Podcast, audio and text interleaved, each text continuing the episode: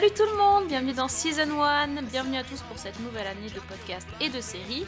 Euh, ce soir c'est l'épisode 463 et je suis en compagnie de Fanny. Salut Fanny. Salut Sophie, salut tout le monde. Et salut Priscilla. Salut les filles, salut aux auditeurs et surtout, bonne année à vous. Et oui, en effet, bonne année à tous, une belle année remplie de séries. Vous inquiétez pas, on va avoir encore une année très très très chargée. Et euh, on va commencer tout de suite euh, par euh, la série de Noël, parce que c'est sorti le 25 décembre. C'est la série The Witcher, l'héritage du sang sur Netflix, qui s'appelle Blood Origin en anglais. Et donc c'est une mini-série de 4 épisodes d'une heure, et qui est un préquel à la série The Witcher, qu'on attend pour bientôt, mais pas tout de suite. Donc normalement cet été. Donc de quoi ça parle donc cette série Blood Origin, Fanny Euh, alors, bah, la série euh, commence en fait avec un personnage qu'on connaît, puisque c'est Jaskier, notre bombarde de The Witcher, qui se trouve dans une situation plus que délicate, puisqu'il est bah, en train de se faire botter les fesses euh, au cours d'une bataille particulièrement sanglante. Et c'est là que vient à son secours une étrange créature qui l'extrait de cet espace-temps. C'est une métamorphe et elle est conteuse. Et elle va justement lui confier un récit une histoire à transmettre à son tour. Et c'est cette histoire que va nous raconter la mini-série. Donc nous sommes euh, 1200 ans avant les événements de The Witcher, à une époque où seuls les elfes peuplent le continent et où les sorceleurs n'existent pas encore.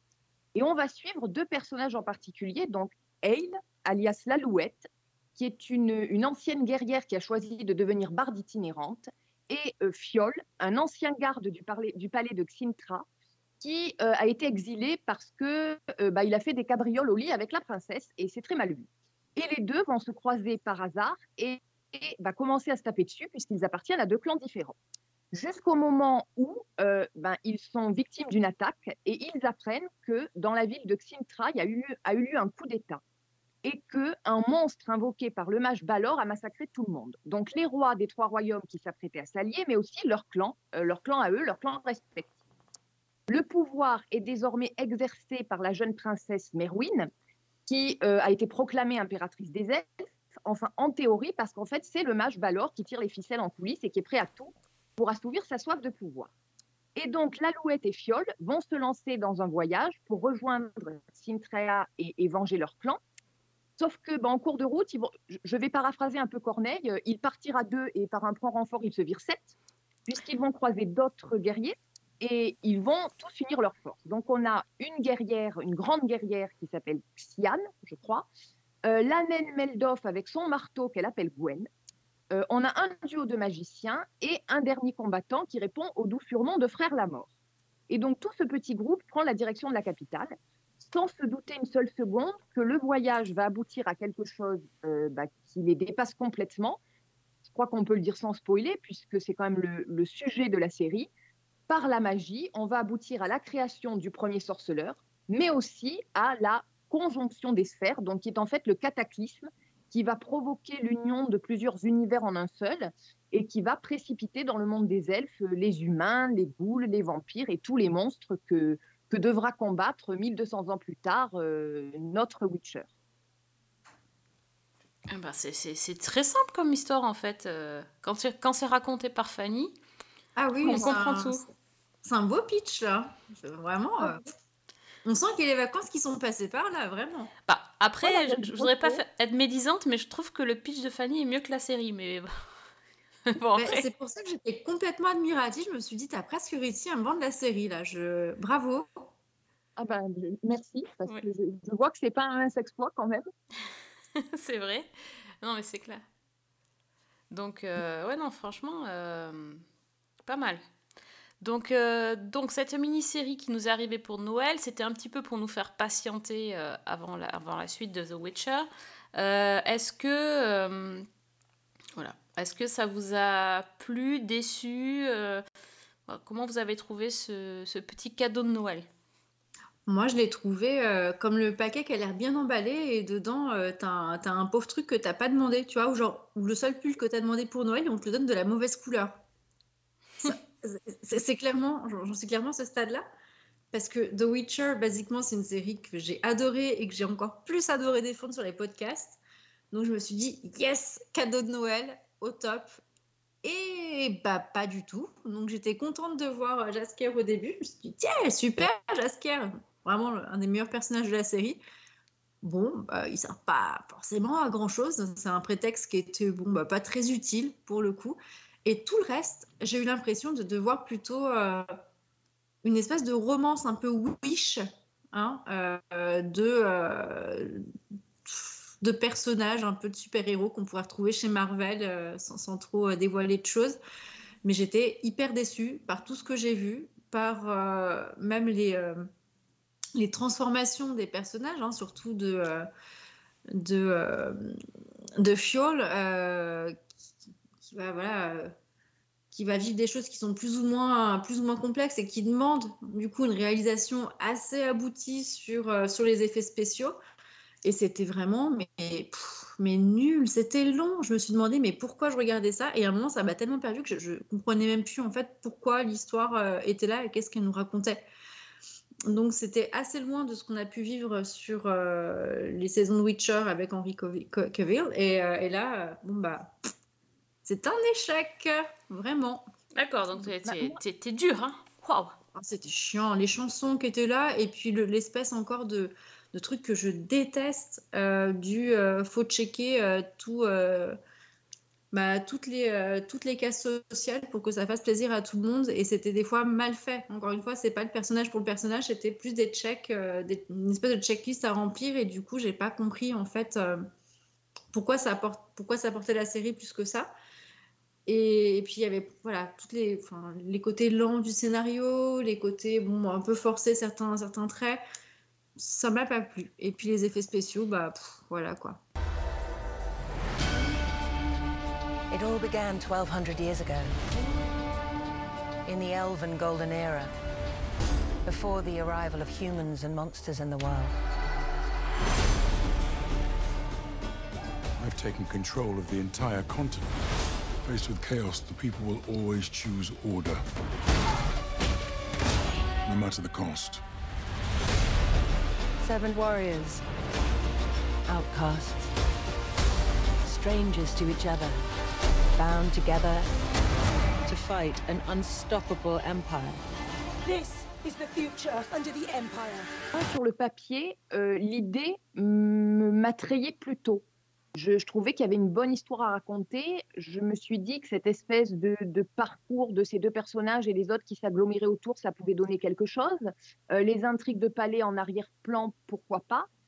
Et au final, je, bon, je suis peut-être moins dure que certains commentaires que j'ai pu lire, mais bah, c'est pas un échec total pour moi, mais c'est pas, c'est loin d'être une réussite. Il y a des choses qui m'ont plu, euh, d'autres beaucoup moins. Disons que j'aime l'idée, j'aime pas la concrétisation. Déjà, on nous promet l'alliance de sept guerriers, on nous le rabâche tout au long du prologue, et finalement, bah, il y en a plus de la moitié qui servent strictement à rien, euh, Mhm. clairement. Oui. On nous promet la naissance du premier sorceleur et la fameuse conjonction des sphères. On les a, mais en deux minutes, de façon expéditive et avec une réalisation et des effets spéciaux qui effectivement euh, vont un peu tousser, quoi. Et puis, euh, disons que dans The Witcher, il y a quelque chose que je trouve quand même spécial en termes d'ambiance, de contexte, euh, les personnages. Et là, je me retrouve finalement dans de l'héroïque fantasy médiévale qui est un peu interchangeable avec ce qui s'est passé dans La Roue du Temps ou, ou dans ce genre de série-là. Donc, euh, voilà, je, je reste complètement sur ma faim. Et en plus de ça, c'est vrai que les épisodes sont longs. Il y a, il y a vraiment des longueurs. euh, Oui, alors, ça. et, paradoxalement, moi je trouve que c'est trop court. Parce que Oui. Comprends. il y a quatre épisodes et euh, déjà il y a sept guerriers. Donc techniquement, ça pose déjà un problème. Euh, on, on démarre avec euh, un guerrier, qui, bon, puis, puis rapidement deux. Et donc en fait, Mm. ça nous raconte l'alliance, la rencontre, puis l'alliance de plusieurs guerriers pour aller tous vers un but commun. Et euh, on se retrouve quand même à, à arriver avec sept personnages. Euh, à la fin du quatrième épisode, euh, la moitié ne servent à rien et n'ont pas été développés. Donc, euh, c'est un peu brouillon. Certaines rencontres sont beaucoup trop fortuites, beaucoup trop forcées. Ah. Euh, on nous vend euh, certains duos euh, qui fonctionnent super bien, mais on a l'impression qu'ils se sont rencontrés il y a 30 secondes. Donc ça ne marche pas. Le... voilà, Tout est précipité pour, pour raconter cette, cette aventure. Puis même, il, traverse quand même le pays pour, pour retourner à Sintra. Donc bon, il y a, il y a ça. Euh, le... Et en même temps, euh, les intrigues de cours, euh, on, on a vraiment l'impression d'avoir des intrigues basiques, pas du tout recherchées non plus, quoi. Donc je suis un peu... Moi, je suis déçue aussi, clairement. Et... Mais en même temps, j'avais envie de, de voir un peu plus. Et ça s'est terminé. Je suis restée sur ma faim. Je me suis dit, ah, ok, bah, bah, c'est pas comme ça que j'aurais, enfin, que j'attendais la suite. Je, je pensais qu'ils allaient développer plus euh, bah, leur arrivée. En fait, on nous mène, euh, on est dans une quête. La quête, c'est de- d'aller d'un point A à un point B. Et finalement, quand ils arrivent, euh, la série est finie. Donc, Oui. euh, Bah, ça. Après, il, il voulait s'arrêter là-dessus. hein. Je pense, dans tous les cas, il fallait pas chercher plus loin. Mais comme tu dis, moi, c'était l'espèce de bloubi-boulga qu'on avait. Alors là, euh, en, en repensant, en fait, et puis en vous réécoutant, en, en me remettant, du coup, dans, dans les épisodes euh, de la mémoire que j'en ai, ça fait une espèce de mix entre du Sacré Graal, du Lord of the Rings pour le côté quête, Oui, du Marvel pour de la romance entre deux personnages, et Game of Thrones pour les pour les euh, voilà pour toutes les intrigues qui sont au palais. Sauf que bah, ils ont pris euh, tout, mais en mode on le fait vite fait, on, on veut mettre ça parce que c'est des éléments qui ont marché et ça tient pas la route. C'est euh, voilà, la mayonnaise n'a pas pris pour le coup. Oui, la Et- mayonnaise n'a pas pris. Et puis, euh, le, le... comme c'est vite fait, il y a des personnages qui pourraient être intéressants. Euh, on, nous- on vend quand même. magiciens- Oui, voilà, les les deux magiciens.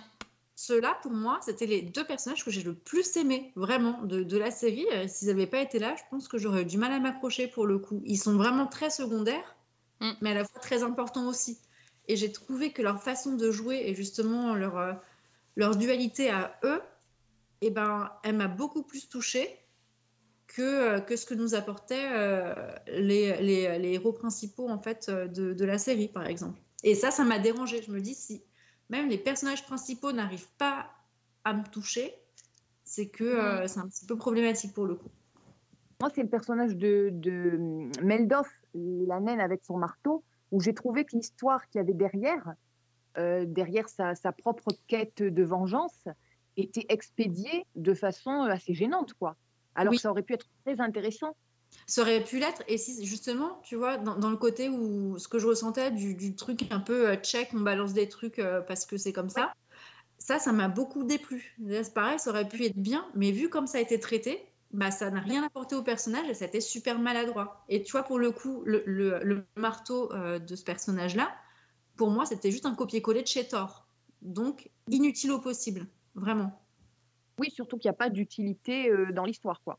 Exactement. Donc c'est dommage. Comme tu dis, c'est c'est un peu ça. Tu- ce qu'on- si, on, si on compare par exemple à ce qu'on s'était dit euh, sur euh, la série de mercredi, on avait des éléments qui étaient peut-être un peu bancaux. C'était pas terrible. Voilà, c'était pas, pas génial, c'était bancal, etc. Mais tout mis ensemble, ça marchait super bien. Là, on a le même exemple, mais complètement à l'envers. De, il y a plein d'éléments qui, qui sont un peu problématiques. Mais même quand tu les mets ensemble, ça ne marche pas. Et c'est pour ça que euh, c'est un peu plus compliqué de, défendre cette série-là, malheureusement, pour la rentrée. Quoi.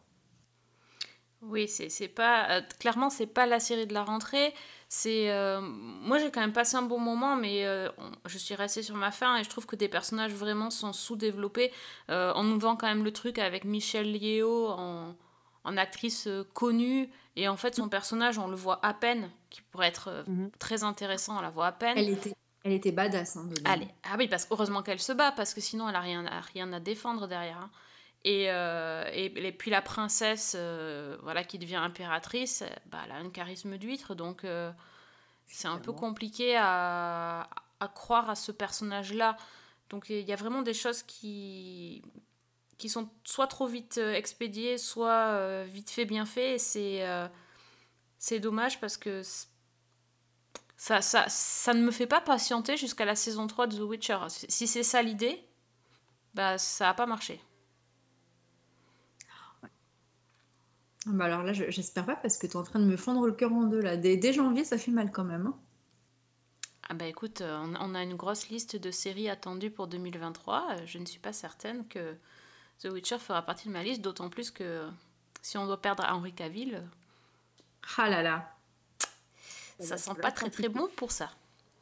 Écoute, hein, on verra bien hein, parce que euh, Liam euh, Hemsworth, euh, ça reste quand même un, un bon acteur, donc on verra.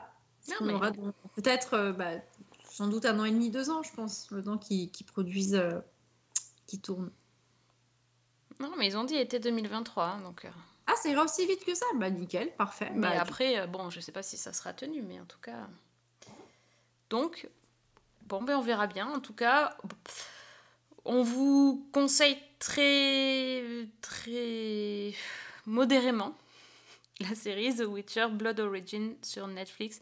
Vraiment, si vous n'avez pas d'autres trucs sur votre liste, euh, voilà, enfin, la faites pas non plus passer en prio, quoi. Enfin, je pense que.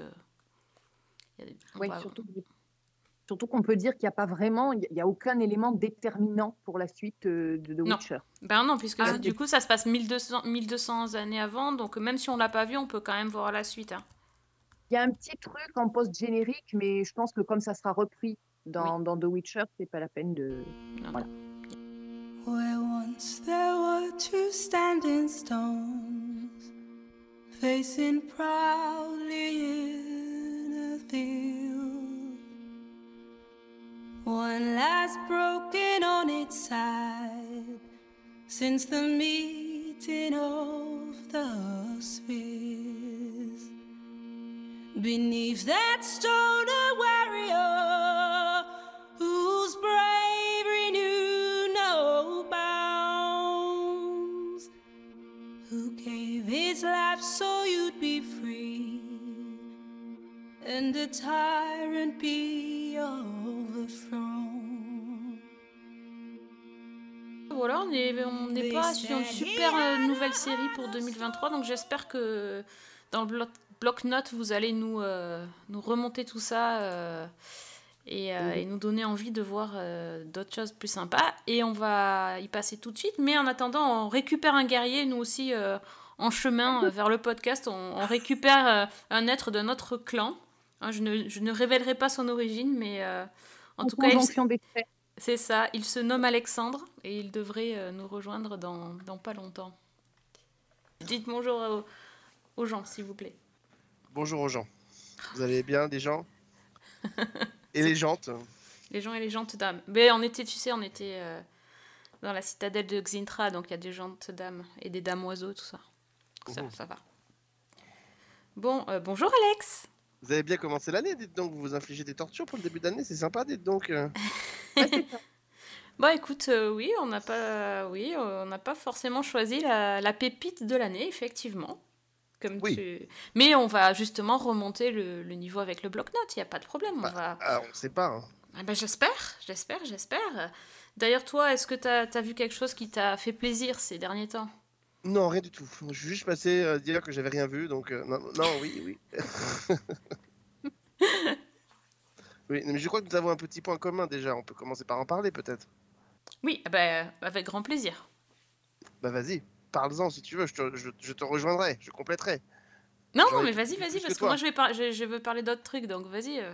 Bah vas-y, non mais parle-en du code si tu veux. Euh, Dis, dis ce que t'as vu. T'as vu les deux premiers, je crois. Donc, oui, c'est moi, ça, je exactement. Je Donc, embrayer sur les quatre autres. ça, euh, donc, euh, parce que je les ai vus avant toi.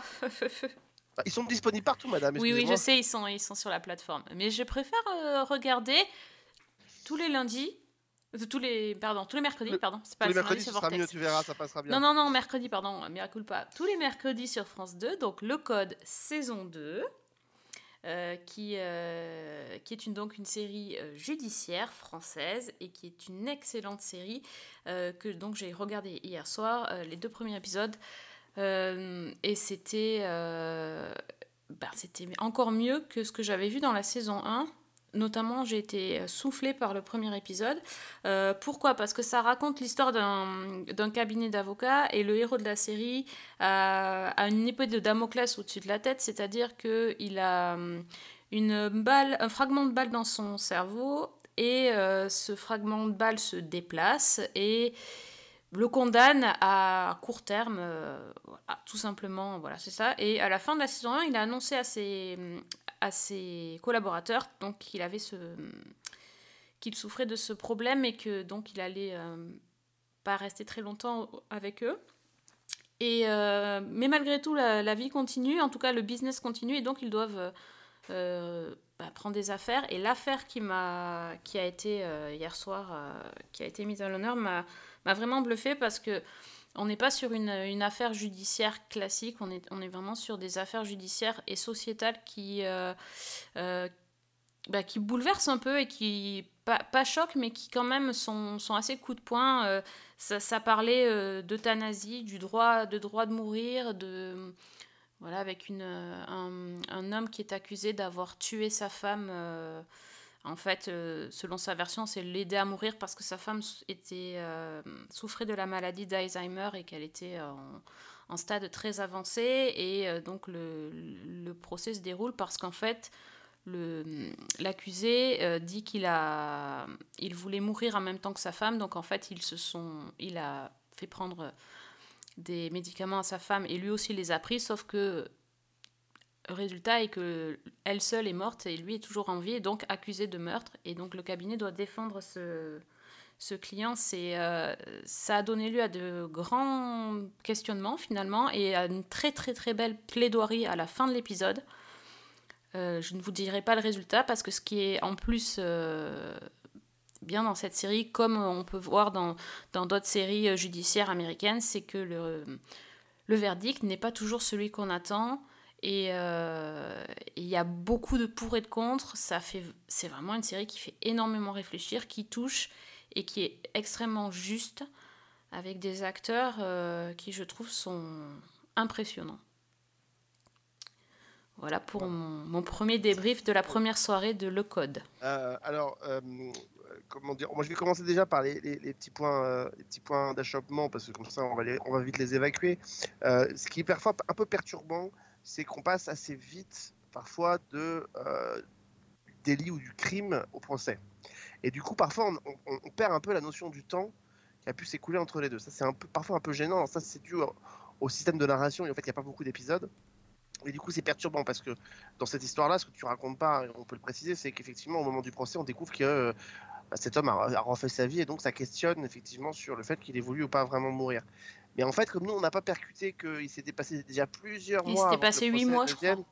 Ouais, mais c'est pas c'est pas toujours évident et Mm. du coup on se dit bah attends il a comment il a refait sa vie aussi vite enfin voilà en fait euh, il s'est passé un an quoi donc euh, donc ça c'est les points d'achoppement deuxième point d'achoppement pour moi c'est euh, le tout le tout guest euh, qu'il y a dans cette série comme dans beaucoup de séries de France Télévisions où il faut un guest par épisode euh, issu des productions de maison donc là c'est Francis Perrin alors non pas que j'ai quelque chose contre les guests mais à la différence d'un Law and Order ou d'un SVU où les guests sont là de manière ponctuelle et, euh, et- et viennent de temps en temps faire des de pimenter un petit peu les épisodes. Là, il y en a dans tous les épisodes et du coup, parfois, moi, ça crée un peu une distance. Oui, oui, alors ça m'a fait un peu ça quand j'ai. Déjà, j'ai eu du mal à reconnaître Francis Perrin, je suis désolée, j'ai mis un peu de temps. Euh, et euh, oui, je me... je me suis fait la réflexion sur le premier, mais alors sur le deuxième, j'ai pas reconnu de guest, mais je n'ai pas une très grande connaissance des acteurs français. Donc, Euh, euh, Je me souviens plus quel était, quel était ce deuxième épisode, euh, si tu peux me rafraîchir la mémoire. c'est euh, c'est sur la, hum, la, la, la prof qui est, ac- qui est accusée d'avoir mis une gifle. à- Alors, la prof qui est accusée d'avoir mis une gifle, ça c'est la, co- la compagne de oui. l'avocate, ça c'est pas l'affaire principale, il y en a une deuxième. Euh, et c'est un. Et si ça je, je- je- il me semble, c'est pas un type qui est accusé d'avoir poignardé un mec dans. Oui, un- le- celui qui sort de prison, pardon, celui qui sort de prison et qui a. Oui. Alors, toi, tu le connais pas effectivement, mais Ouais. c'est l'un des héros d'un si grand soleil en fait. Donc, Ah voilà euh, pourquoi, ok, d'accord. Et il était, et c'était aussi un des visages de, on va s'aimer un peu beaucoup, euh, la série judiciaire justement de France Télévisions il y a 2-3 ans avec Catherine Marchal, euh. Moïse Santa Maria. Euh, donc voilà, donc c'est le seul bémol que je mettrais. Ensuite, euh, ce que je peux dire, c'est que euh, les, les deux épisodes euh, d'ouverture de cette saison sont euh, les deux épisodes les moins bons de la saison. Ah ouais? C'est les Ah moins ouais. bons de la saison Punaise, sur l'ensemble de la saison. Euh, donc si tu as adoré les deux Ah, le premier, premiers, vra- le euh, premier vraiment, il m'a. Ouais. Il pour moi, le premier, le- pour moi, le premier est certainement le plus faible de la saison. Ah ouais. Euh, et pourtant, euh, il est déjà très costaud. Euh, mais il est plus faible dû au- au- à la présence de guests, justement, que, que du reste. Le troisième épisode, juste pour la faire courte, c'est une, de mémoire, c'est une SDF accusée d'avoir tué une femme pour lui voler son argent. Et, et elle, elle est défendue par celle qui est pour moi mon coup de cœur de la série, c'est Christiane Miek, alias Van Hoven, la légende qui est, qui est absolument ph- phénoménale Elle est en c'est forme. absolument phénoménal. Et vous allez voir quand elle doit défendre euh, une, une, une SDF. Alors en, plus, ça, commence manière très très drôle parce que c'est donc Claire qui lui ramène un dossier en lui disant on a une, on a une, on va, on a un client qui vient d'arriver. Elle s'appelle la comtesse. Alors évidemment, l'autre, elle a les yeux qui brillent en se disant putain, il y a du pognon qui va rentrer dans le cabinet. Et elle voit, elle voit débarquer euh, une SDF qui sent mauvais, qui est pas lavée, qui est pas machin. Elle comprend qu'elle va devoir la défendre. Et, et vous allez la voir. euh, vous allez voir ce que c'est quand euh, on décide de faire une John Cage à la française. C'est exactement ça, c'est-à-dire que sa plaidoirie aussi entre... ce- ce- C'est du pur John Cage. Donc vous Oh, allez, wow. vous allez adorer l'épisode 3, il est Ça, c'est du compliment. Euh, ah ouais, non, non, mais elle est, honnêtement, elle est brillante cette comédienne. Elle était déjà très très bien en première saison, mais elle était un petit peu, un peu en, en deçà. Et moi, ce que j'ai trouvé, c'est dans cette saison, on sent qu'elle va, elle va, euh, elle va prendre du poids parce qu'il y a un deuxième épisode qui est consacré, qui lui est consacré, qui est le cinquième, euh, qui est un peu aussi une vieille affaire qu'elle essaie de, de- de mener à bout sur un type accusé d'avoir, un psychiatre accusé d'avoir assassiné son une de ses patientes. Et puis entre les deux, il y a certainement pour moi un épisode qui est absolument brillant, qui est l'épisode numéro 4 euh, de la saison, euh, qui est l'histoire d'un, flic qui euh, est accusé, qui est accusé d'avoir, qui serait accusé par par la famille d'un, gamin de l'avoir laissé mourir en, en- en garde à vue. Et bref, je, je vous le dévoile pas, mais là on est dans une pure construction à la loi and order, c'est-à-dire que vous avez une première partie où donc Nadia doit défendre ce, cet accusé. Euh, parce que tout, est contre lui, mais en même temps, il y a des témoins qui disent que c'est lui qui a raison. Euh, donc, on est un peu dans, ces faits divers qu'on a déjà vu beaucoup à la télévision euh, sur des gens qui sont morts suite à des violences policières. Et puis, à la moitié, de l'épisode, il y a un, twist qui oblige Nadia à refaire entièrement sa, méthode de défense pour ensuite décider directement d'attaquer d'attaquer la police dans son entièreté. Euh, et donc là, on parle de violence policière, on parle d'Emmanuel Macron, on parle de tout ça. Donc euh, on, est vraiment sur quelque chose d'absolument euh, génialissime. Et enfin, il y a le cinquième sixième épisode sur qui est qui est très très bien aussi sur sur un, un jeune homme schizophrène qui a été ac- accusé d'avoir tué son voisin. Alors normalement, il devrait tomber sous le coup de la du fait que comme il est fou, bah, il ne peut pas être jugé. Et ben, sauf que comme on découvre que euh, il a lui-même décidé d'arrêter son, traitement, et bien du coup il est renvoyé en cour d'assises à cause de ça. Et donc du coup il y a tout un le procès qui se met en route. On comprend donc qu'on a affaire à des affaires judiciaires, comme tu l'as très bien dit, qui sont beaucoup plus proches du modèle américain que la saison 1, qui était plus, des, je trouvais, des archétypes de séries judiciaires. C'est-à-dire on avait voilà, des, des, des, polars somme toute assez classiques. Et là je trouve qu'on est parti dans des trucs qui sont vraiment très forts. Et, euh, et cette saison est bluffante et elle se termine sur un, un- un- une fin de saison à la fois euh, toute, toute sobre et en même temps euh, extrêmement puissante. Euh, et avec une, encore une fois, je le redis, pour moi, les deux, les deux révélations de cette saison, c'est Van Oven d'un côté et c'est Claire de l'autre, qui sont pour moi les deux, les deux personnages assez fascinants. Claire se transforme dans cette saison et, et- voilà. Et moi, j'ai vraiment beaucoup aimé la saison et le meilleur est à venir. Quand on m'a tiré dessus, tiré trois balles. Mais il reste un éclat. Ce petit morceau va me tuer. Je veux pas que tu meurs, papa. T'es obligé de leur dire. Tu mets ta vie en danger. Il faut que t'arrêtes tout de suite. Dès que ce procès sera terminé. Non, Idriss, maintenant. Je suis pas encore mort. Bon, allons-y, les enfants. On attend Nadia Elle est sur une garde à vue. Claire, sans prête pour ta grande première en solo Je sais pas si je vais y arriver. Tu vas gagner. Je serai dans la salle pour te féliciter. Pourquoi Bon, si après ça, euh, vous regardez pas euh, le code, donc c'est disponible euh, sur France, euh, Sur France- sur France TV. Ouais, il y, a les- il y a les six épisodes. Il y a les six épisodes et voilà, je, je- donc il y, a, il y a beaucoup de séries. euh, voilà, en ce moment, euh, euh, les chaînes de télé, ont- cette première semaine, elle est assez intense. Il y a beaucoup de séries qui ont été lancées, beaucoup de très bonnes séries. Je suis content que Vortex ait eu le succès et plutôt bien fonctionné. Euh, à l'heure où on enregistre, il y a Disparu de la forêt noire que je vous conseille de regarder aussi. Il n'y a que quatre épisodes, mais je vous le conseille. Je pense même que c'est un polar qui peut plaire à Fanny. Euh, parce que voilà, c'est bien foutu. Il y, a- il y a un vrai traitement à la fois dans l'image, dans l'esthétique et en même temps dans la narration. Euh, donc voilà, donc euh, c'est- trois séries policières cette semaine. Et puis Et là, pour faire plaisir à Sophie et peut-être à maman Sophie aussi, peut-être, je ne sais pas. euh, dans deux semaines, il y aura Balthazar qui va revenir bah oui. pour sa dernière saison euh, que j'ai eu l'occasion de découvrir et et voilà. Et euh, j'ai plein de petites choses négatives à dire dessus parce que je trouve que ça va trop trop vite en une saison de six épisodes pour finir la série.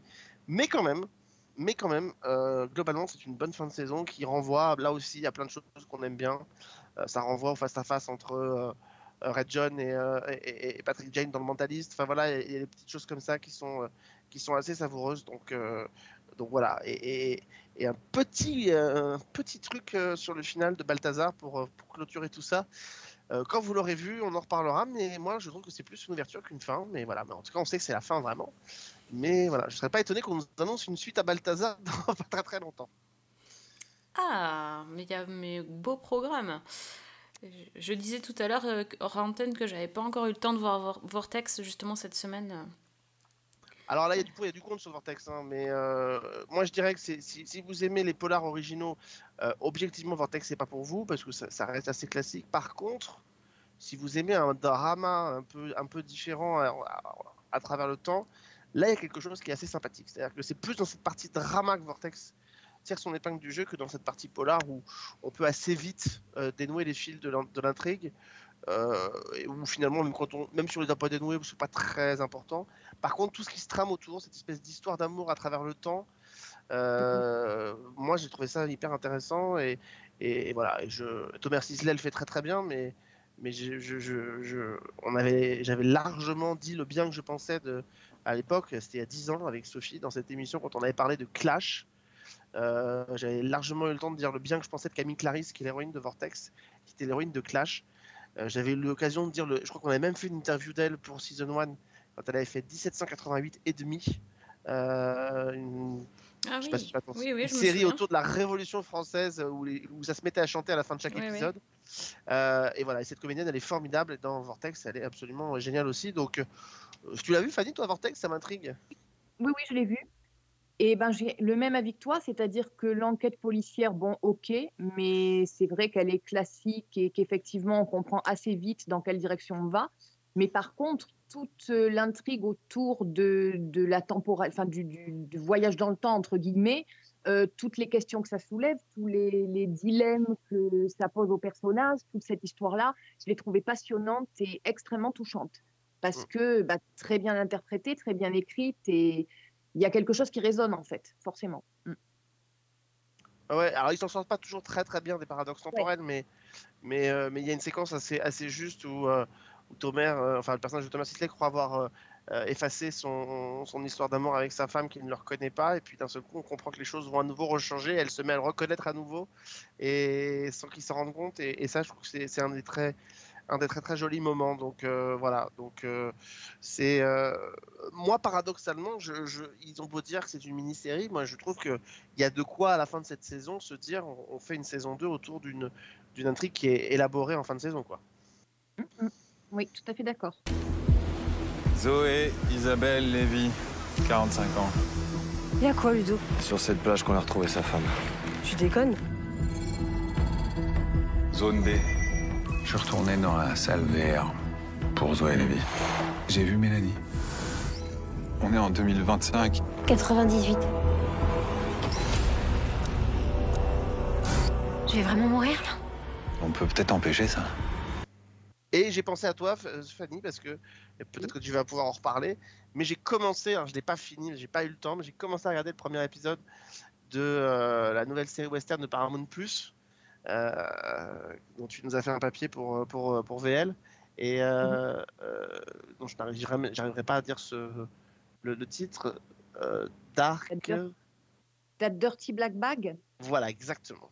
Sur, sur ce cow-boy chasseur de primes qui traverse l'Ouest américain façon Western Spaghetti, mais qui euh, a toujours avec lui un sac, un sac en toile dans l'intérieur de laquelle il a la tête du dernier, euh, du dernier euh, criminel qu'il a, qu'il a arrêté, qu'il a décapité. Donc, voilà, j'ai trouvé ça.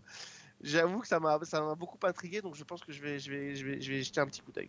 Et je vous parlerai d'une autre- d'un autre de mes coups de cœur tout à l'heure, mais, mais je vous laisse un peu dévoiler votre programme. Dévoilez vos cartes. Euh, ok, donc Priscilla, qu'est-ce que tu as vu de sympathique euh, pendant la pause de Noël? Alors j'ai vu deux séries euh, en particulier qui m'ont quand même bien fait, bien fait rigoler pour ce break de Noël justement. La première, elle est espagnole et elle s'appelle Machos Alpha. Alors de quoi ça parle? Peu près tout est dans le titre. Donc on est sur une bande de quatre garçons, c'est des, des quadras qui sont en plein tourment euh, idéologique sur ce qu'est la virilité. Qu'est-ce que c'est être un homme aujourd'hui en 2022 Donc évidemment, on est sur une galerie euh, de personnages qui sont complètement caricaturaux. Donc on a Pedro, Luis, Raoul et Santi qui vont aller pour trouver des réponses à leurs questionnements sur qu'est-ce que ça veut dire être un homme, suivre un stage pour se déconstruire dans leur virilité. Donc forcément, il y en a un qui va être un peu plus ouvert, qui va être incarné par Sandy, qui lui est assez sensible. Il essaye de, de se remettre de, sa rupture avec sa femme qui l'a plaqué parce qu'elle est partie avec un autre. Et pour lui, bah, être un homme, c'est quand même être assez ouvert. Bon, on va voir qu'il a quand même deux, trois petits, euh, deux, trois petits tours dans son sac quand il s'agit de traiter euh, ses rencarts Tinder qui sont gérés par sa fille de 16 ans. Donc ça aussi, c'est un petit truc assez, assez rigolo et les autres qui sont un peu en train de rouler des mécaniques pour qui euh, le macho, c'est ça. Dire la femme, elle a à sa place. Pour être un homme, il faut être euh, rouler des mécaniques, il faut avoir des belles voitures. On ne se met surtout pas euh, sous, euh, sous la domination de la femme parce que euh, c'est comme si on baissait son slip. Enfin bref, on est sur une galerie de stéréotypes et de clichés qui sont absolument démentiels mais qui sont extrêmement bien amenés, donc avec une sauce espagnole où on est dans l'excès à chaque fois, et aussi cette capacité derrière à casser le rythme et à nous emmener sur des personnages qui vont être beaucoup plus sensibles, qui vont être plus dans la douceur, qui vont s'apercevoir peut-être que, des comportements machistes, ça ne peut pas marcher, ça ne peut plus marcher aujourd'hui, et que finalement, euh, il faut être capable de se remettre en cause un petit peu sur ça. Donc on a vraiment tous ces, tous ces questionnements entre euh, l'homme voilà très très cliché, très stéréotype espagnol qui est fort et voilà qui veut se montrer, et puis euh, un autre schéma de fonctionnement et on va voir ces, euh, ces quatre amis évoluer au fur et à mesure et puis même découvrir entre eux une nouvelle définition de leur amitié en apprenant à se confier les uns aux autres et en, en voyant parfaitement que c'est pas parce qu'on se confie à son pote qu'on n'en est pas moins un homme. Et donc voilà. Une autre part importante aussi dans, dans cette série, c'est la place des femmes, parce que c'est des personnages qui sont quand même tous en couple, plus ou moins. Et la part des femmes aussi va leur mettre des sacrés, euh, des sacrés gifles euh, sociologiques, si on peut dire ça. Il y aura la question de couple ouvert, bonne solution ou mauvaise solution. Est-ce qu'on peut faire durer euh, l'amour toujours quand on est dans une relation longue? Et il y a donc toutes encore ces problématiques-là qui sont raccrochées forcément à la virilité à un moment ou à un autre, mais qui viennent apporter une douceur et une, et une rondeur finalement qui n'est pas ce qu'on chercherait de prime abord quand on voit euh, le trailer de la, de la série, mais vraiment Machos Alpha, si vous voulez passer un bon moment, ça se trouve sur Netflix et c'est en 10 épisodes d'à peu près 35 minutes et ça se regarde vraiment super bien. C'est le même genre que Smiley dont je vous avais parlé aussi juste avant le break c'est frais, c'est cliché, mais ça se laisse bien regarder. Ok, ah bah, j'avais pas vu ça, c'est pas, ça- c'était pas dans mes recos. Ah, mais c'est je confirme. vraiment super. C'est- C'est extrêmement drôle. Euh, les clichés sont assumés à fond et ça joue beaucoup dessus. Il y a des répliques qui fusent, qui sont, euh, mais vraiment qui font rire aux éclats. Et, euh, et toute la dynamique qui se dessine petit à petit avec ces mecs qui essaient de se remettre en question, mais qui n'y arrivent pas forcément. Le- le- le- les relations avec leurs femmes, que ce soit la question de qui doit porter la culotte financière dans le ménage, la question de la relation, des relations sexuelles, euh, la question des relations amoureuses, tout ça, c'est, ça fait vraiment une petite comédie qui est euh, hyper dynamique et vraiment, vraiment sympa. Me llamo Santi y soy machista. Y estáis aquí porque habéis decidido transitar hacia un nuevo concepto de lo que significa ser hombre. ¿Cómo hemos acabado aquí, tío? Y yo qué sé? Tú eres un rancio. ¿Eso qué? Ah, se ha aprendido cuatro palabras y está aquí sentando cátedra. Todos somos machistas. Porque es en la cultura que nos hemos criado. A mi masculinidad no la deconstruye ni Dios. Bon, mais je note. Donc sur Netflix, super. Et toi, Fanny, qu'est-ce que tu as vu de sympa? Alors, moi, je vais enfoncer le clou. J'avais déjà parlé de la saison 1 et je vais parler de la saison 2 parce que euh, bah, c'est une série que j'adore. C'est une série qui est sur Apple TV et qui s'appelle Slow Horses. Euh, donc j'en parle tout le temps, j'en parle tout le temps sur Twitter et maintenant j'en parle tout le temps dans ce podcast parce que c'est énorme. Euh, c'est une adaptation de roman euh, et c'est en fait une, série d'espionnage. Donc on rappelle un petit peu les Slow Horses du titre. Ce sont des agents du MI5 euh, britannique qui ont merdé et qui se retrouvent donc au placard, mutés dans, à Slow House, qui est un bâtiment miteux, où ils vont être cantonnés en fait à des tâches subalternes, voire ingrates, pour, euh, bah, pour éviter qu'ils fassent d'autres catastrophes et aussi un petit peu pour les pousser à la démission. Donc, euh, bah, ils passent des heures à visionner des, des vidéosurveillances où il ne se passe rien. Euh, ils trient les poubelles de gens lambda, enfin, ils font rien. Et ils ont pour patron un certain Jackson Lamb, qui est joué par Gary Oldman, qui est un type sale, vulgaire, cynique, désabusé et alcoolisé au dernier degré. Donc la saison 1, je l'avais adorée. Et la saison 2, ben, je ne m'attendais pas à ce qu'elle relève le niveau de cette façon-là. C'est-à-dire qu'on a encore plus d'action, on a encore plus de profondeur chez les personnages parce qu'on a appris à les connaître et qu'on va plonger un petit peu dans leur passé respectif. Et on a une intrigue ben, qui est euh, aux petits oignons, qui est hyper ciselée. Donc l'histoire, ben, en fait, ça commence avec un, homme d'un certain âge qui aperçoit dans la rue un type qu'il croit reconnaître et il commence à le suivre jusqu'à la gare routière. Et dans le bus, ben, ce type, euh, le, type qui faisait la filature, meurt d'une crise cardiaque. Il s'appelait Richard Boat et c'était un ancien espion britannique de premier plan. Pour tout le monde, il a fait un infarctus. Mais Jackson Lamb, lui, il n'y croit pas. Et en fouillant un peu, il découvre dans le téléphone portable du mort un mot, Sikala. Et le problème, c'est que Sikala, c'est un vieux projet qui date de la guerre froide, euh, que tout le monde a classé au rang de légende urbaine, mais selon lequel des agents soviétiques du KGB auraient été infiltrés dans la société anglaise et que bah, ces cellules dormantes auraient survécu même après la chute du mur. Et il y a un certain Alexandre Popov, qui est un type insaisissable dont on ne connaît même pas le visage, qui tirerait les ficelles. Et donc Lamb se demande est-ce que c'est une mort naturelle ou est-ce que son, ancien espion a été assassiné? Et si oui, par qui? Pourquoi? Et est-ce que ce projet Sikala existe? Et est-ce qu'il va être réactivé? Et donc, euh, bah, il va lancer les- ses bons à rien de Slow Horses sur cette piste parce qu'il n'a a pas d'autre personnel. Et dans le même temps, ben, on a le, héros de la saison 1, l'agent River Cartwright, qui lui a décidé de reprendre sa carrière en main. Donc il passe des entretiens d'embauche, sauf que dès qu'il dit qu'il travaille pour, euh, pour Lamb, bah, tout le monde lui répond Ok, merci, on vous rappellera. Parce que même dans le secteur privé, euh, travailler pour les Slow Horses, c'est pas possible. Et donc, bah, ce qu'il va faire, c'est qu'il va se jeter tête baissée dans cette affaire, dans l'espoir de redorer son blason et d'obtenir enfin une mission sérieuse. Et c'est une intrigue qui est hyper prenante, qui n'a aucun temps mort. Euh, on va, il y a six épisodes, donc on va vraiment droit au but. On ne se perd pas dans des intrigues secondaires inutiles. Euh, L'histoire est extrêmement solide. C'est pas forcément de l'espionnage avec des, effets spéciaux grandiloquents, des explosions ou des scènes d'action incroyables, mais il y a une tension narrative qui monte au fil des épisodes. Il y a vraiment un réalisme qui est très fort parce que finalement, il y a une coïncidence qui fait que donc, le roman de, base de cette saison date de 2013 et la série elle-même a été tournée en 2021. Mais on retombe dans la guerre froide avec la Russie et donc on est en plein dans cette actualité-là. Et puis, bah, c'est une série britannique qui a en arrière-plan cet humour très britannique irrésistible qui est extrêmement pétillante, euh, qui a une forme. C'est très bizarre. Priscilla parlait tout à l'heure de, Witcher en disant que c'était un peu le, beau paquet cadeau dans lequel on avait un pull moche. Ben là, c'est un peu l'inverse. C'est-à-dire qu'on a l'impression qu'on a une série qui est simple, et en fait, quand on creuse un peu, il y a une sophistication, il y a une élégance, il y a un travail d'écriture qu'on ne sent pas quand on regarde la série, mais où a posteriori, on se dit Ah ouais, quand même.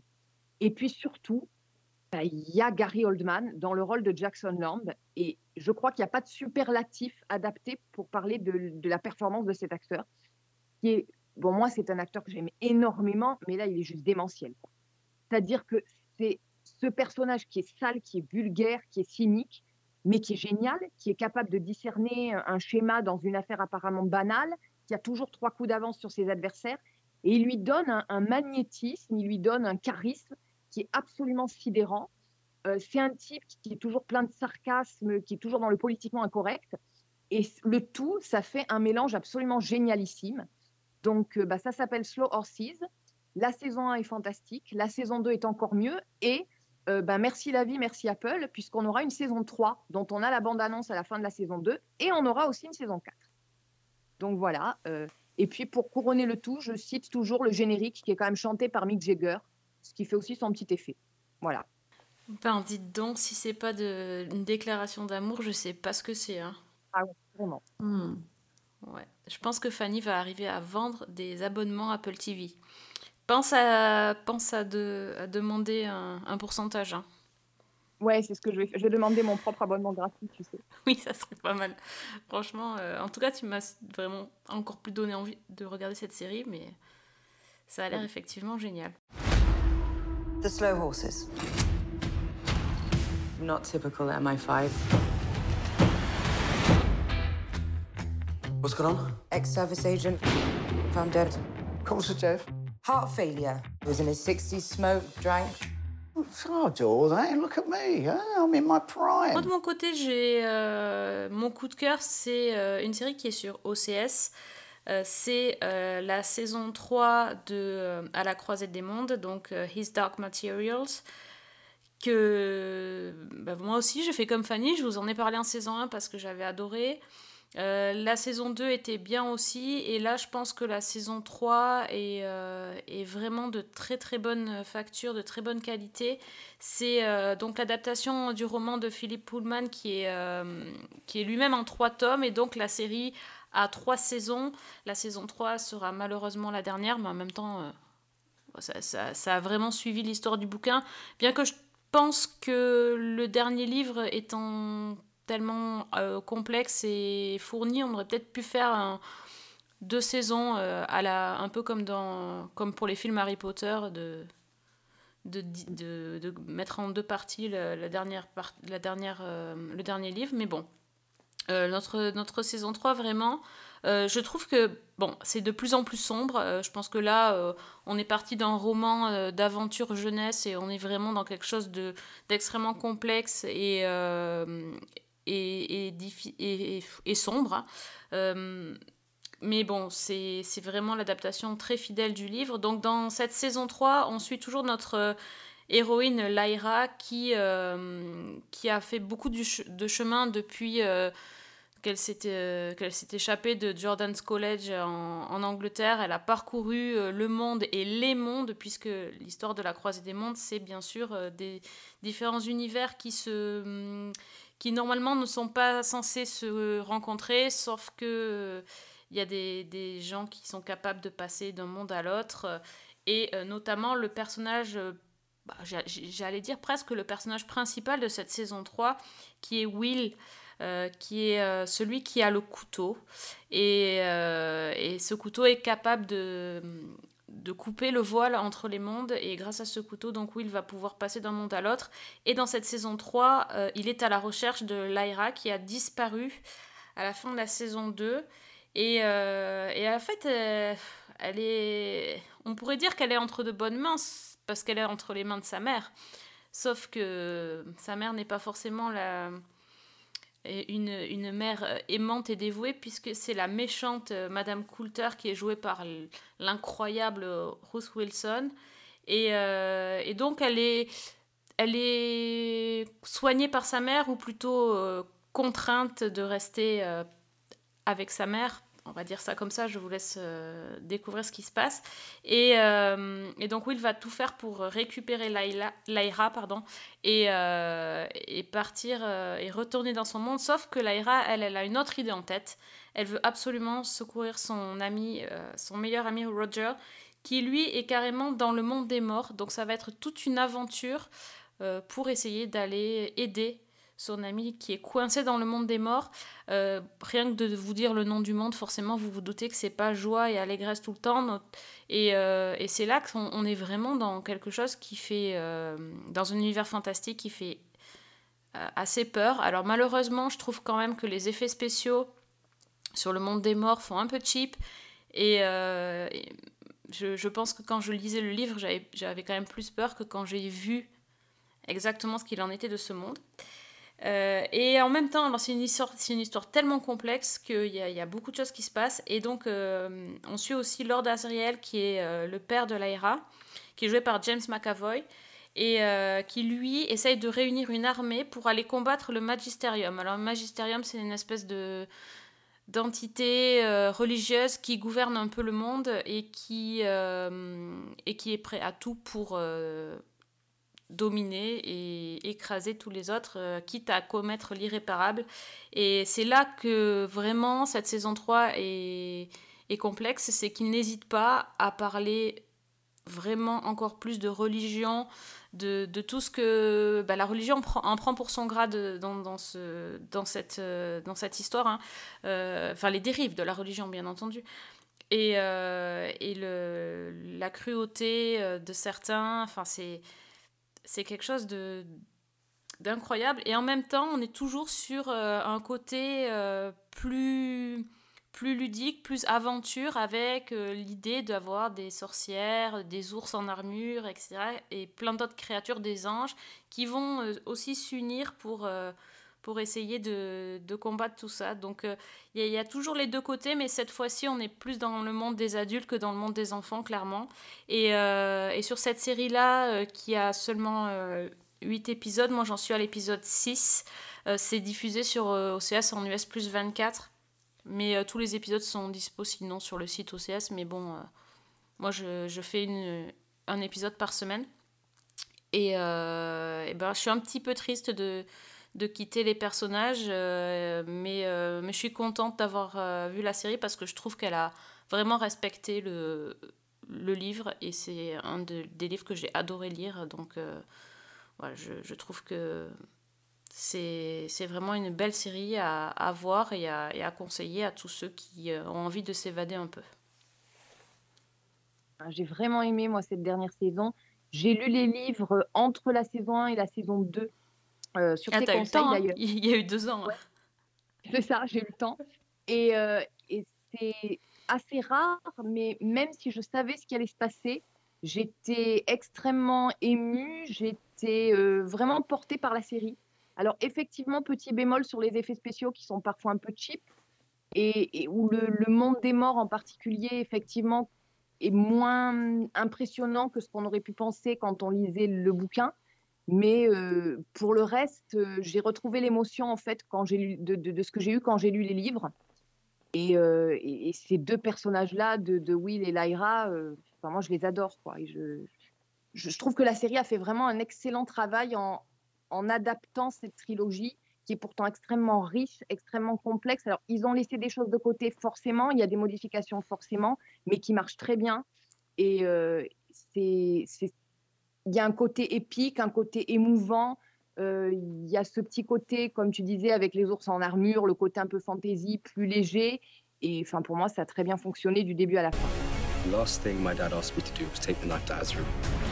First, we need to go to the land of the dead. Can't bring people back from the dead. We have to try. What if we don't come back? Then we will have died doing something important. Vous savez ce qu'il vous reste à faire Prendre un abonnement chez OCS, en plus de celui d'Apple TV. Désolée. J'espère que les étrennes ont été bonnes hein, cette année. Euh, Alex, t'as un autre Pas- conseil Non, pas les Le Train. Les. Le Train. Ah oui, oh là là là là. Alors les Le Train. Ça n'aurait aucun intérêt, surtout que Le Train va vous inciter à prendre un abonnement à une troisième plateforme. Donc, comme ça, c'est. Comme ça, c'est réglé. Heureusement qu'on a parlé de France 2 tout à l'heure. hein. Comme ça, c'est réglé parce que, euh, d'abord, de manière globale, euh, je, trouve que euh, aujourd'hui, on a un grand choix de, plateformes très différentes avec des, des très différentes, mais je trouve qu'il y en a une qui, euh, tient particulièrement bien son épingle du jeu parce qu'elle a, quand même. une- On n'en parle pas beaucoup encore, elle est, assez récente, mais euh, elle tient son épingle du jeu, c'est Paramount je trouve que la- la- ligne éditoriale globale et les programmes qui y sont disponibles sont quand même globalement très intéressants. Euh, on peut y voir plein de choses, euh, ou revoir plein de choses qui sont plutôt très exigeants et qu'on ne voyait pas forcément euh, partout ailleurs. Je pense à, Penny Dreadful qu'on peut revoir, je pense à CSI Vegas qui, reste inédit chez nous qu'on peut, revoir. Enfin, je, sais que Fanny la regarde pas mal et, je sais pas si tu partages mon point de vue, mais je trouve que la tagline et la promesse dessus au niveau des films comme des séries est vraiment intéressante.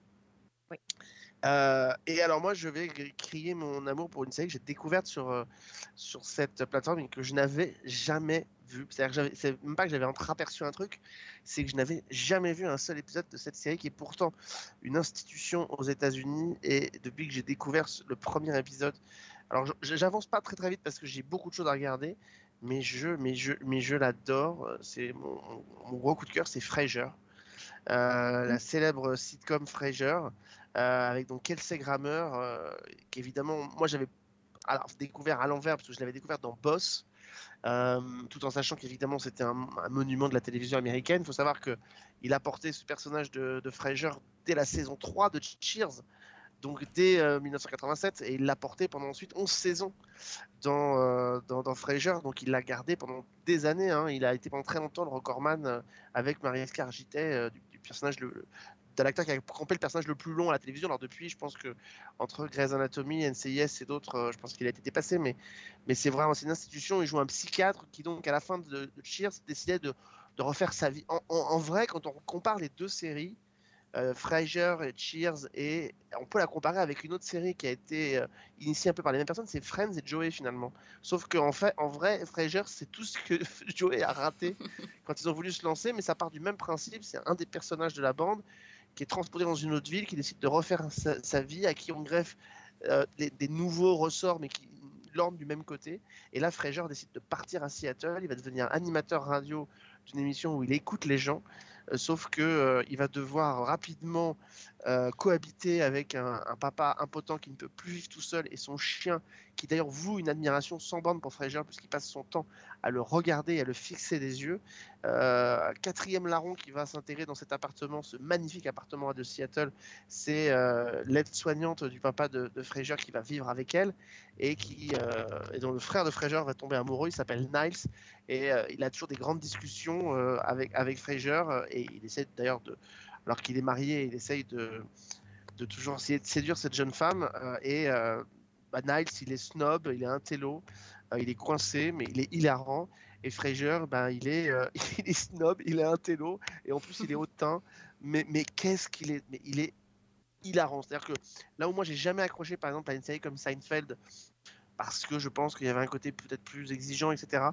Euh, Frasier, mais c'est vraiment me dire que j'ai 11 saisons à découvrir que je n'avais jamais vu. euh, bah, j'en j'en suis euh, vraiment hyper content parce que mais c'est hilarant. C'est-à-dire que c'est du niveau, c'est drôle et c'est du niveau de, Friends. Euh, on est vraiment là-dedans. C'est-à-dire que euh, ça, a, ça a jamais eu cette popularité en France, évidemment, mais, euh, mais c'est aussi drôle. C'est Kelsey Grammer, il est en roue libre dans cette série, mais il est fantastique, fantastique. D'un bout à l'autre, il, prend toujours un, ton extrêmement sérieux quand il parle aux gens, et puis il tombe souvent sur des inercumènes. Euh, ce qui est très drôle, c'est que les inercumènes qu'on a au téléphone, alors nous on les reconnaît pas, mais c'est souvent des gros guests dont on ne fait qu'entendre la voix, hein, donc des gros acteurs qui viennent et qui donnent leurs leurs problèmes et qu'on ne voit jamais et qu'on découvre au générique que c'était eux. Euh, bref, écoutez, franchement, ceux qui ont Paramount Plus, allez-y. Il y a les 11 saisons quand même de Frasier sur Paramount Plus. J'espère qu'ils vont faire pareil avec Cheers parce que pour l'instant, il y a un seul épisode qui se balade sur, euh, sur la plateforme. Mais euh, s'ils nous font découvrir Cheers, allez-y aussi. Mais Frasier, mais c'est hilarant. C'est-à-dire qu'il y a un gag toutes les, toutes les, toutes les 30 secondes. C'est virevoltant. Kelsey Grammer, il, il déblatère tous ces, tous, ces, tous running gags avec son papa de manière euh, extrêmement efficace et régulière. Euh, Enfin voilà, moi je, je- je suis fan absolu de cette série, je la trouve absolument géniale.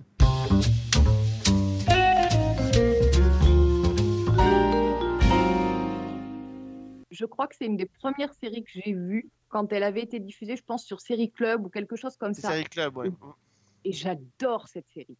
Vraiment. Parce Ah, que mais- bah, c'est tout ce que tu dis en fait. Mais ce- ce Moi, chien- je suis comme toi, Alex, j'ai pas vu non plus.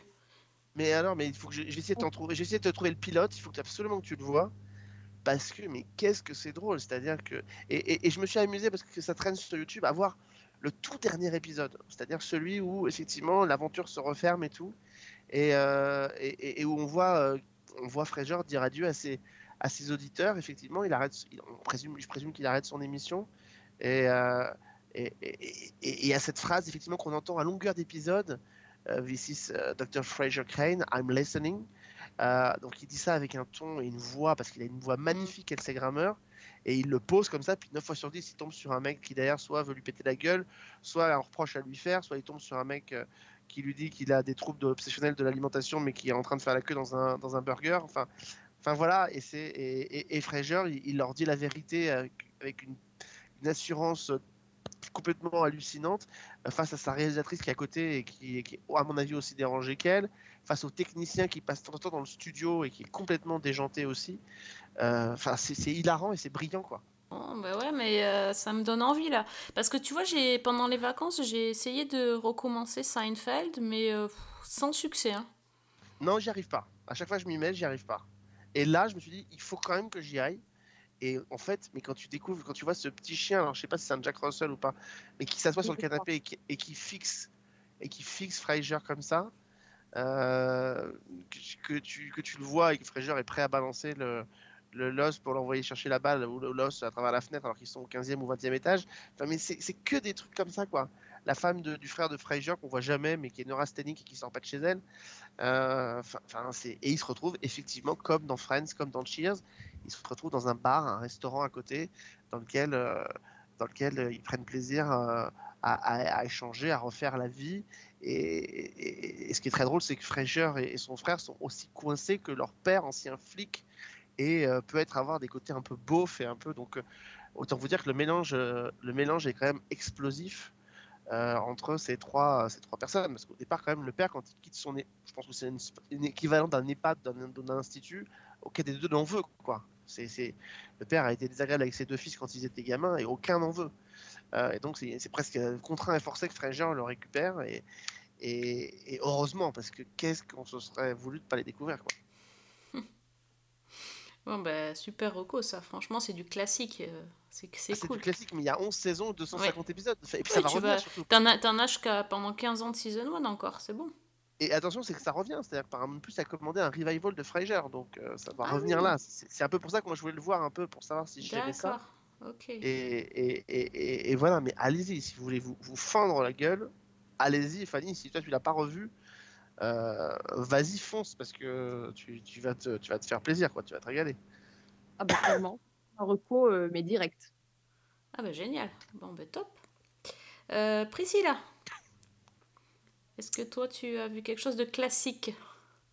De classique que j'ai Mmh. déjà vu en première saison, en deuxième saison, et là, en troisième. Et on l'a attendu cette série. Enfin, moi, je l'ai attendu, perso.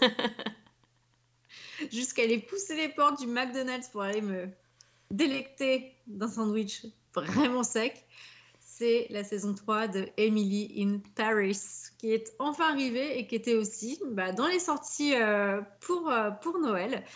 Donc, on retrouve notre truculente Emily, expatriée américaine de Chicago, qui est dans ses tourmentes encore à Paris, où son petit cœur va battre encore et toujours pour Alfie, qu'elle rencontre en saison 2 et qui euh, vraiment prend le pas sur sa relation avec euh, Gabriel.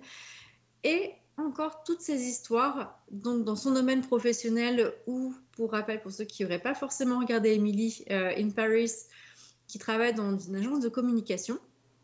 Et là, à la fin de la saison 2, il y a une grosse explosion professionnelle. Et euh, la branche française à laquelle Émilie a été rattachée euh, part en guerre contre euh, ceux qui les possèdent aux États-Unis et donc se sépare de la firme principale. Et là, Émilie se retrouve un peu le cul entre deux chaises, à savoir est-ce qu'elle reste fidèle au bureau américain, donc son entreprise de base, ou alors est-ce que son amour pour Paris et pour l'agence de Sylvie Et les Parisiens qu'elle a, ouais, qu'elle a commencé à connaître euh, sera pour elle plutôt le bon choix à faire, ce qui voudrait aussi dire du coup qu'elle s'installe définitivement dans la capitale française. Donc on a une espèce de double tension entre guillemets, si on peut dire ça, parce que ça reste quand même Emily in Paris, il ne faut pas non plus euh, chercher quelque chose de très profond à ce niveau-là. Donc, est-ce que Emily va rester ou pas à Paris? Et qu'est-ce qui va se passer du coup dans ces relations, dans cette espèce de triangle amoureux qu'il y a entre Alfie, Gabriel et elle sur la saison 3. Donc, basiquement, on reprend les mêmes éléments que la saison 2 et on les remélange un petit coup pour la saison 3. Donc, pas grand-chose de nouveau sous le soleil. On retrouve ces personnages que l'on aime bien ou qu'on déteste, parce que de toute façon, je crois qu'il n'y a pas de demi-mesure sur, euh, sur Emily in Paris. Là, très clairement, c'est soit on adhère, soit on n'adhère pas. Entre les deux, j'ai pas forcément trouvé. Mais on a quelque chose qui, quand même, pour une saison 3, que j'ai trouvé quand même plus intéressant que les deux premières saisons.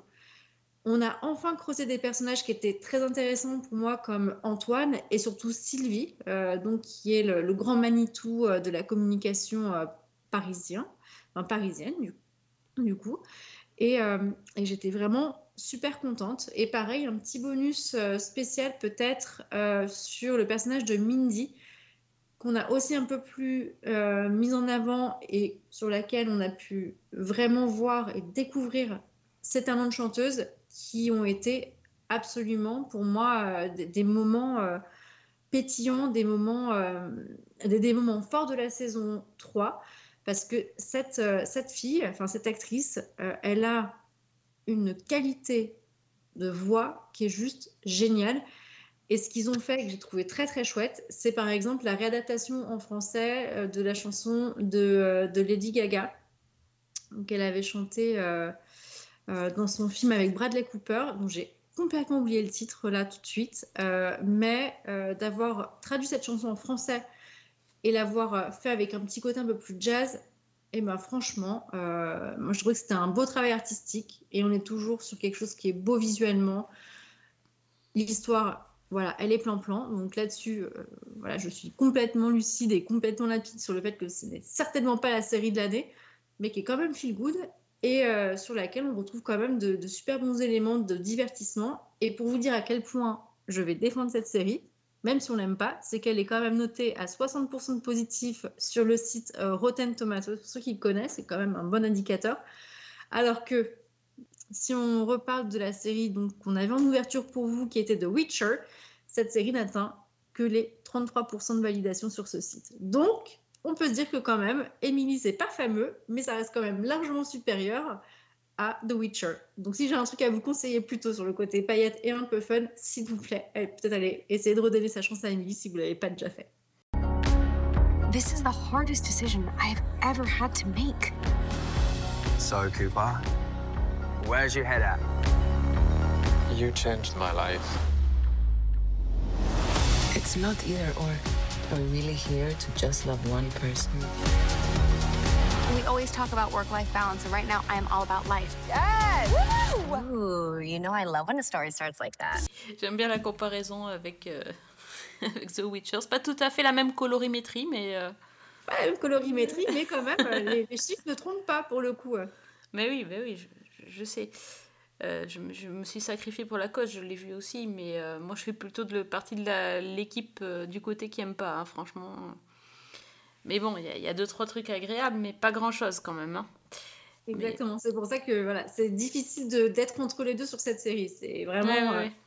si t'aimes un truc, ça va être juste un petit point, mais ça va être tout. Et c'est pas suffisant pour sauver le reste de la série. Voilà, Non, mais j'imagine euh, j'imagine les Parisiens qui doivent regarder cette série, ils doivent se dire, mais ils doivent passer leur temps à relever les incohérences. euh, Enfin, ça, ça doit être hy- hyper énervant parce que l'image qui est donnée de Paris, enfin, c'est.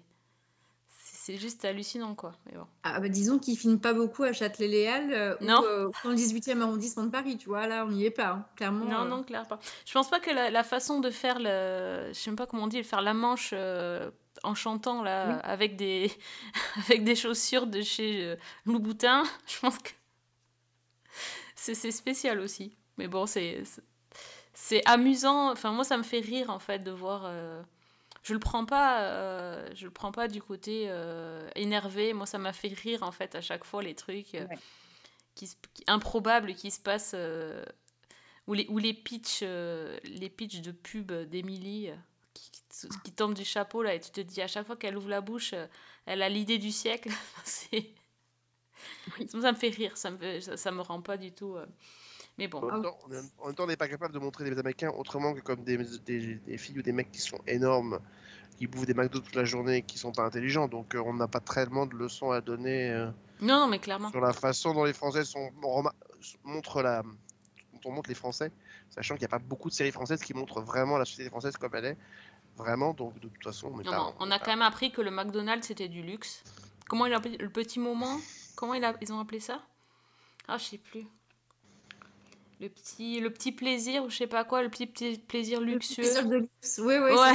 c'est luxueux. Ah. Donc, mais, mais vraiment, hein, mais du coup, euh, pendant les vacances, j'ai eu le Covid et je me suis dit, pour Noël, vu que j'étais enfermée chez moi en isolement, je me suis dit, je me commande ce menu. C'est le avec luxe. avec la in Paris. Bon, alors du coup, il n'est pas en livraison. Euh, déjà, j'étais un peu déçue et j'ai quand même persévéré. J'y suis allée et non, mais c'est une grosse arnaque. hein. Bon, on sait très bien que c'est pas du tout. euh, bah, ça reste du McDo, hein. Mais, euh, mais là, pour le coup, euh, voilà. Je, je trouvais que la collab était quand même assez rigolote.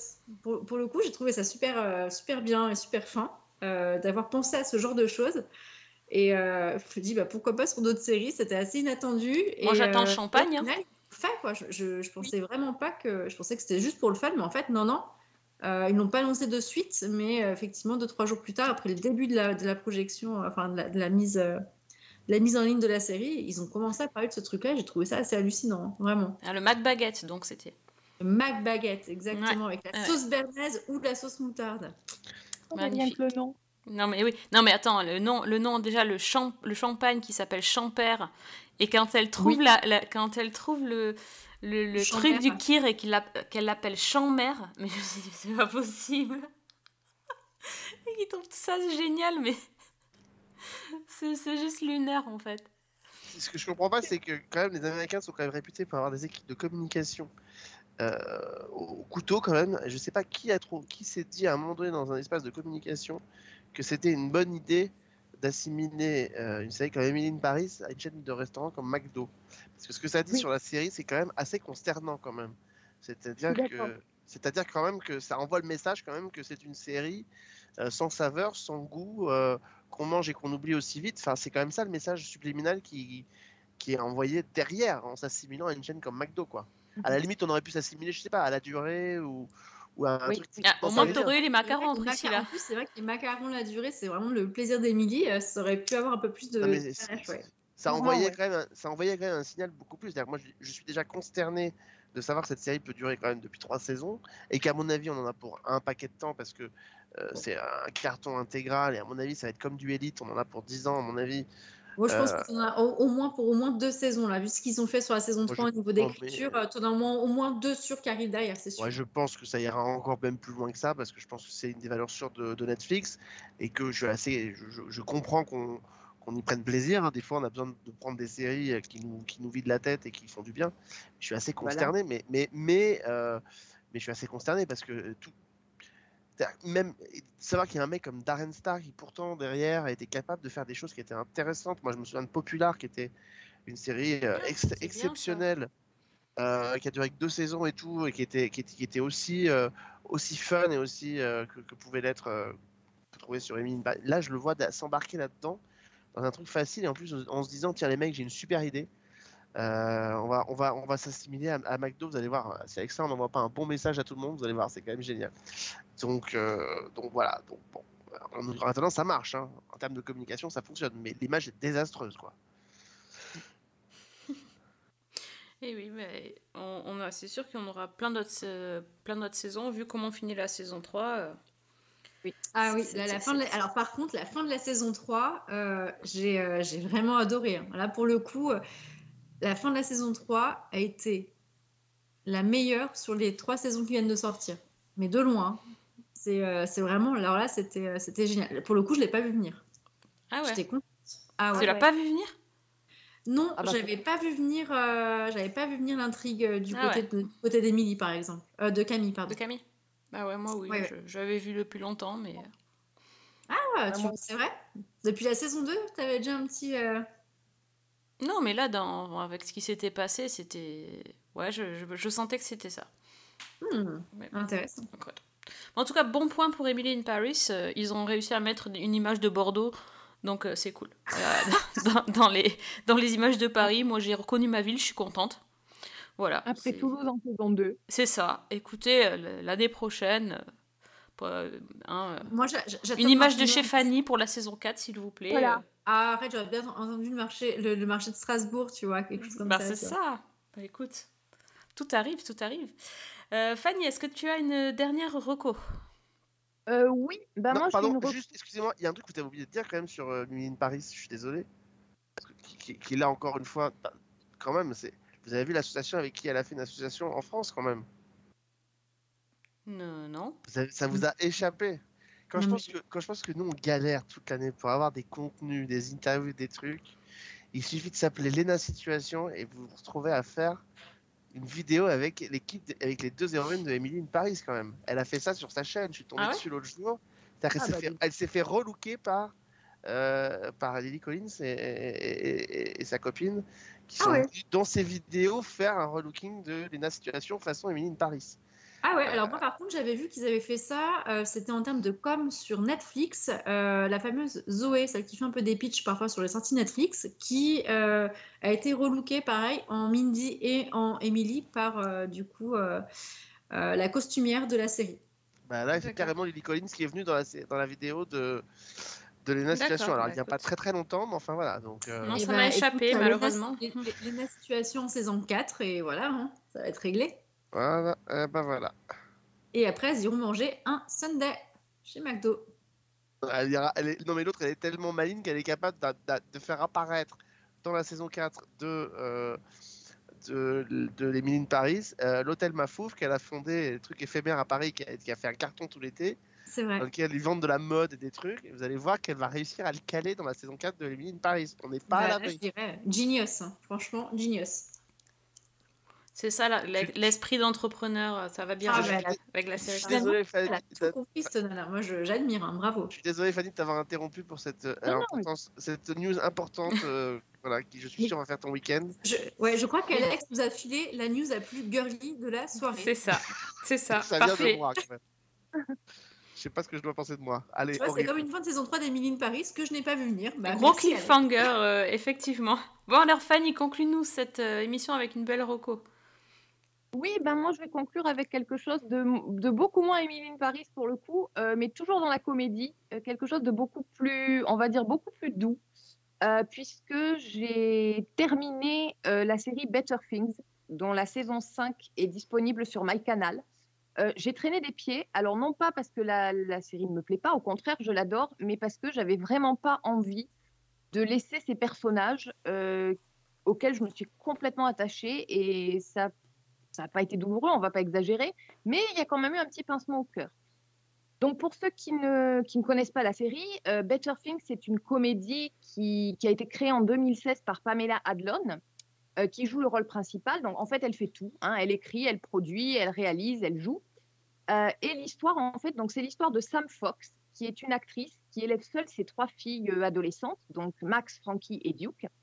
Et toutes les quatre vivent euh, bah, confortablement euh, dans, la banlieue de Los Angeles. Sam, bah, elle galère un peu à Hollywood, elle a du mal à trouver des rôles. Et en même temps, bah, elle voit ses filles grandir. Euh, elle s'occupe de sa maman, Phyllis, qui vit à côté de chez elle et qui est une vieille dame complètement excentrique. Et le truc, en fait, c'est que Better Things, c'est vraiment une série pour moi qui est à part dans les comédies et qui est difficile à raconter, qui est difficile à décrire. En fait, il faut la voir parce que tout est une question d'empathie et de connexion avec les personnages. Il n'y a pas vraiment une structure narrative conventionnelle. C'est des fragments d'histoire, de- d'instants de, vie, des petits moments anecdotiques qui sont toujours très drôles et, souvent très émouvants. C'est très rafraîchissant. Alors, des fois, c'est très bizarre parce que des fois, on ne fait que accompagner Sam et ses filles dans la maison pendant qu'elles prennent leur petit déjeuner, euh, quand Sam ramasse des vêtements qui traînent. Parfois, on suit Sam sur un tournage ou lors d'une réunion de famille. Euh, quand elle discute avec ses filles, elle essaie de les aider parce qu'elles sont en pleine crise d'adolescence. En fait, regarder Better Things, c'est un peu, moi j'ai un peu l'impression d'entrer dans la maison de Sam pendant un moment. Euh, c'est une série qu'on devine assez personnelle parce que on sent qu'il y a une sorte d'autofiction. Et Pamela Adlon, elle est excellente. Il y a beaucoup de charme. Il y a pas mal de guests aussi. Dans cette saison, il y a Danny Trejo notamment dans cette dernière saison. Les trois filles, le casting est parfait. C'est des personnages qui sont parfois horripilants dans leurs attitudes. C'est une famille que j'aurais du mal à supporter en vrai, mais que j'ai adoré suivre à l'écran parce que j'ai trouvé que c'était quelque chose de réaliste, de crédible. Euh, et c'est même difficile de croire que les personnages ne sont pas mère et fille dans la vraie vie. Et donc, en fait, bah, sur tous ces petits instants du quotidien, j'ai envie de dire qu'on aborde des sujets qui sont importants, mais sans leur donner trop d'importance. C'est-à-dire qu'il y a plein de petits moments où on a l'impression qu'on ne raconte rien de précis, et puis finalement, à la fin de la séquence, on est frappé par une espèce de d'émotion, par des réflexions sur euh, la famille, sur la vie, sur l'identité, enfin sur plein de choses. Et c'est Sam les affronte toujours avec le sourire. Et donc dans cette cinquième et dernière saison, euh, Better Things en fait fait un peu face au, au préambule du nid vide. C'est-à-dire que ces personnages qu'on a suivis pendant cinq saisons, ben, deux des filles de Sam sont déjà indépendantes. La plus jeune, elle est en train de, elle est sur le point en fait de quitter la maison avec tout ce que ça implique. Et on voit que Sam, en tant que maman, en tant que femme, elle a appris, elle a évolué en même temps que ses filles. Et bah, toute la dernière saison, en fait, accompagne ces personnages vers cette conclusion-là. Il y a deux épisodes, je crois, ou un épisode qui se passe à Londres et où tout le monde prend finalement des grandes décisions. Et, et il y a une dernière séquence euh, en particulier qui est formidable. Je peux pas trop dévoiler, mais on va dire que c'est sur une saison qui finalement a véhiculé beaucoup d'émotions pour moi. Ça finit avec le sourire aux lèvres et on a quasiment envie de chanter devant l'écran avec les personnages principaux tellement c'est feel good et ça fait du bien. Donc, euh, bah, Better Things, en fait, c'est un peu une expérience un peu à part. Et vraiment, si vous n'avez jamais regardé cette série, je vous conseille d'y jeter un œil parce que euh, bah, c'est très original, c'est très frais et c'est extrêmement sympathique et c'est sur MyCanal. Mom, are you really out of breath? You look ridiculous. You need to get in shape. I mean, imagine if you did this every single day, you might actually have a chance of living past 60. Ooh. There is a house with a garden. All of those boxes, throw it away. It's been in a box so many years, it becomes a box. So much pain interested in saving the Earth? No phones in the house for one week. We have a landline. Okay, boomer. For the last time, I am not a boomer. I am Generation X. Ouais, je, je plus sois la Rocco de Fanny, j'adore cette série. J'ai malheureusement pas vu les dernières saisons par euh, manque de temps, mais euh, moi j'ai j'ai vraiment envie de voir la suite. Et Pamela Adlon, elle est admirable. Et je trouve que cette série, en fait, c'est une série sur les petits riens de la vie, mais qui sont en fait euh, vraiment fondamentaux. Donc c'est c'est vraiment Ouais, chouette. c'est très bien. dit. C'est très très bien dit, très bonne description. Tu, as un MyCanal, Sophie? Oui. Eh bien, euh, j'ai une bonne nouvelle pour toi. Ma... Frasier est disponible sur MyCanal. Ah, ben super. Eh ben, bon ben, vous allez pas me revoir pendant longtemps là. Adieu. je, je, je- Et puisque Fanny euh, parlait, euh, enfin Sophie parlait très joliment des petits riens de la vie, sachez que je vous ai mis dans la conversation la vidéo de Lena Situation avec euh, Émilie Paris. Ça, c'est cadeau. C'est les étrennes de Le ça. C'est les étrennes de Le vous pourrez voir la vidéo. Euh, C'est alors, gentil. évidemment- et- alors, vous serez tellement content d'entendre Oh my gosh, oh my gosh. voilà, Ah oui, tous les j'adore. trucs. Mhm. Voilà. Et, et Sophie, pour euh, contrebalancer, je mets aussi dans la conversation, donc juste à côté, le lien sur euh, MyCanal de Ah, ça c'est c'est quand même plus sympathique. Parce que là tu, Ouais. là, tu fais un peu le, le Père Noël qui amène le charbon à ceux qui n'ont pas été sages. hein, parce que. Oui, ça vaut quand même le coup de voir parce que c'est quand même tellement surprenant et, et en même temps extrêmement rageant de se dire Un que quand on veut du contenu, on n'arrive pas à en avoir et puis qu'il suffit qu'une qu'une jeune femme euh, fasse des tutos pour ne rien dire et elle, elle obtient des trucs. Bref. En même temps, elle a fait un million et demi de vues avec un. Donc bon, euh, je comprends pourquoi Netflix y est allé, c'est de la pub facile. Mais en tout cas, voilà. Frasier, tu l'as, tu peux le regarder, tu vas dans la conversation à côté de cette euh, discussion et tu as le lien direct pour les 11 saisons de Frasier. Merci mon cher. Ça sera enregistré à la fin de l'émission. D'ailleurs, nous arrivons au terme de cette émission qui était, ma foi, fort fournie avec beaucoup de choses. Vous voyez qu'on a commencé euh, doucement avec une, euh, une, une série qu'on n'a pas vraiment trop aimée, mais euh, notre bloc-notes euh, explose de, de séries coup de cœur et de, et de choses à voir. Donc, euh, j'espère que vous aurez aussi trouvé votre bonheur. Je peux faire une suggestion d'émission pour le mois de février, justement? Quand bien on a sûr. le temps T'es chez toi? Ah non, je suis pas chez moi. Maintenant, je suis, en- je suis, je, je suis l'invité qu'on ne veut pas avoir en fin de soirée. Euh, mais non, mais faisons une émission sur Frasier au mois de février. À la sortie de. Ah bah oui. Non, Tout pas à la sortie parce que je ne sais pas quand est-ce qu'il va sortir. Ah. On n'a pas trop de nouvelles pour l'instant, mais faisons une, une émission sur le Frasier classique euh, au mois de février. Le temps Ah bah que oui, avec grand on le regarde et tout, et ça peut être sympa. Tu vois. Ah oui, avec grand plaisir. Tant qu'à faire, ça nous laissera le temps d'avancer- un peu. Et d'en voir un peu et d'en Ouais. saisir les moindres trucs. Mais enfin voilà, c'était une petite. euh, Ben, écoute, euh, oui, tout à fait, le rendez-vous est pris. Voilà. Avec grand plaisir. En attendant de se retrouver pour parler de Frasier, on se retrouvera la semaine prochaine pour un nouveau programme euh, rempli de séries et euh, on peut discuter avec vous sur Twitter. On se retrouve donc Monsieur Le Train et ses étrennes sur ton adresse Twitter. Léna, at Léna Situation? Non, c'est pas ça? Adlena Mafouf, non. Euh, non, non, at Alexandre Le Train, ça suffira. hein, surtout, ça, euh, voilà. ça ira, ok. Et- ou at la loi des séries. Voilà. Pour, euh, pour me suivre, pour suivre les émissions ou pour suivre les brillants articles de Fanny. De Fanny, qui est aussi sur Twitter à la- à l'adresse. Fanny L. Allegra. Ok, et Priscilla? Toujours sur la vraie prise. Parfait, le Twitter de l'émission Season 1 avec un 1. Donc vous pouvez nous réécouter si vous avez raté les derniers numéros sur iTunes, SoundCloud et sur les chroniques de Cliffhanger Co. Et euh, merci à tous les trois d'être venus euh, participer à l'émission. À très vite et bonne semaine. Et bonne série. Hashtag Sunset Beach Forever. Hashtag troll. Hashtag troll. Bonne semaine, bonne série évidemment. Et bonne année. Et bonne année à tous et toutes.